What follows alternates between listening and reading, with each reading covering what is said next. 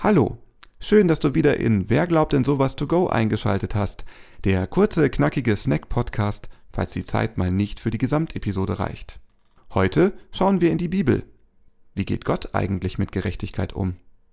Wir wünschen dir viel Spaß. Das Thema Gerechtigkeit beschäftigt die Menschen schon seit Jahrtausenden. Auch in der Bibel spielt es eine große Rolle. Wir sind mal für euch auf Spurensuche gegangen.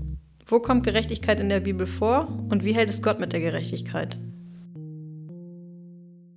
Um die Frage, was wird mir gerecht aus Sicht des Glaubens zu beantworten, lohnt es sich, in die Bibel zu schauen. Im Alten Testament unterscheidet Gott allein zwischen der Gerechtigkeit, auf Hebräisch Sedakah, und dem Recht, dem Mishpat. Unter der Sedakah wird verstanden, dass Gott dauerhaft, unverlässlich gerecht ist. Diese Gerechtigkeit steht allen sogenannten gerechten Menschen zu. Wer ist ein gerechter Mensch? Das sind Menschen, die Redlichkeit beweisen. Ihr Verhalten dient der Gemeinschaft und sie halten sich an die Vorschriften Gottes. Aus alttestamentlicher Sicht leitete sich daraus sogar ein Rechtsanspruch ab.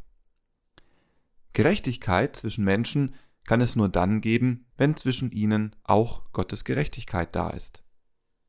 Natürlich wollten die Menschen im alten Israel wissen, ob sie gerade von Gott gerecht behandelt wurden.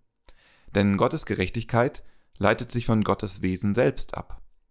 Sehen konnte man das dann daran, wie Gott am Volk Israel gehandelt hat. Das Recht, das Mishpat, wurde von Königen umgesetzt. Recht und Gerechtigkeit gab es nur dann für alle, wenn der König gerecht handelte und Gottes Gebote und Gesetze einhielt. Interessant wurde es, wenn es so aussah, als ob die vermeintlich Gottlosen und Bösen gewonnen hätten.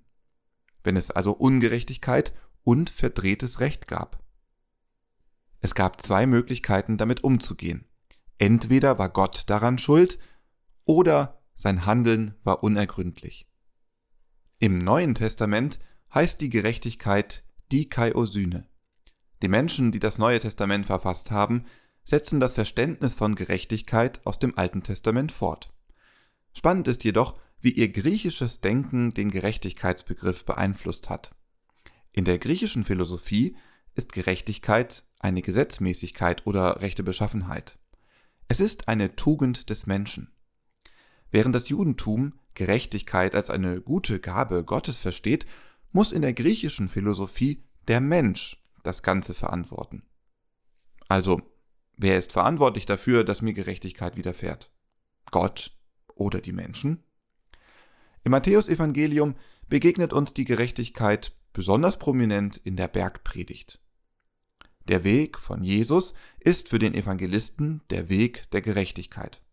Wer also gerecht sein will, muss Jesus nachfolgen und, wie er, den Willen Gottes tun.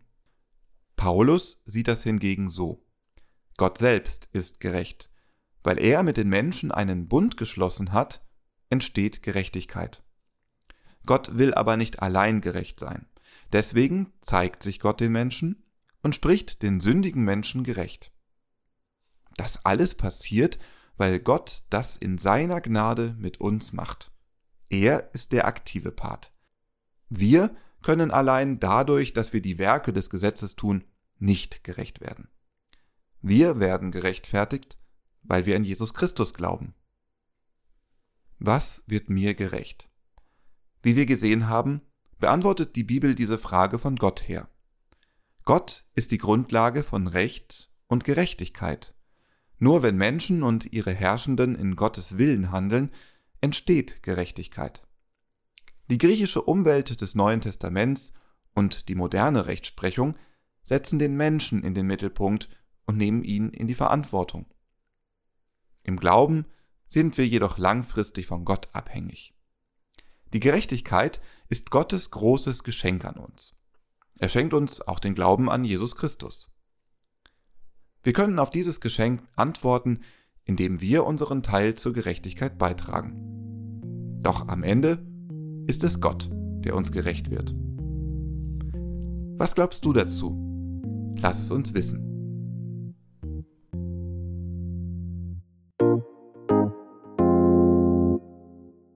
Danke, dass du unseren Podcast hörst.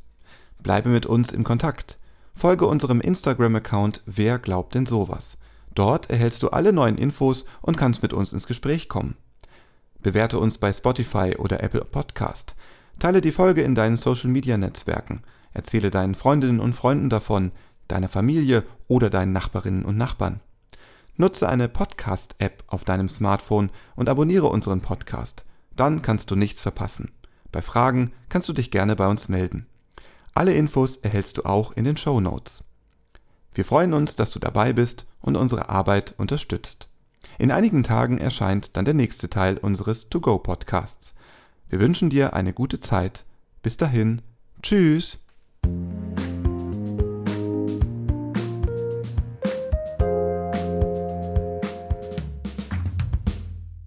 Dieser Podcast ist ein Angebot des evangelisch-lutherischen Kirchenkreises Delmenhorst-Oldenburg-Land.